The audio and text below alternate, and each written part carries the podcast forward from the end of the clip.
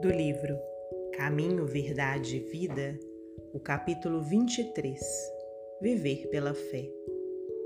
Mas o justo viverá pela fé. Paulo, Carta aos Romanos, capítulo 1, versículo 17. Na Epístola aos Romanos, Paulo afirma que o justo viverá pela fé. Não poucos aprendizes interpretaram erradamente a assertiva.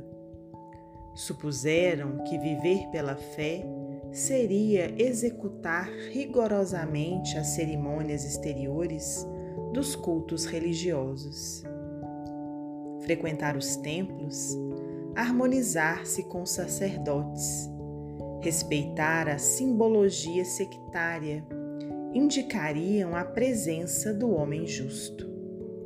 Mas nem sempre vemos o bom ritualista aliado ao bom homem.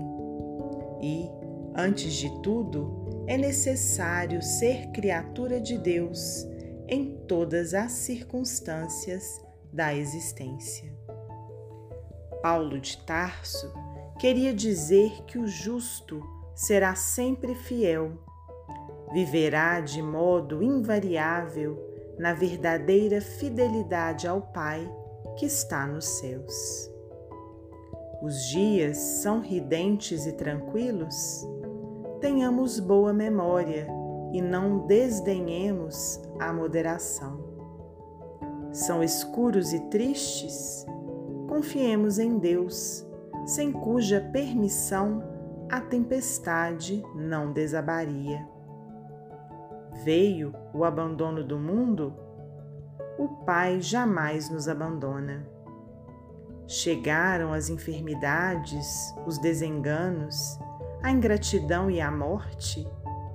Eles são todos bons amigos por trazerem até nós a oportunidade de sermos justos, de vivermos pela fé, segundo as disposições sagradas do cristianismo.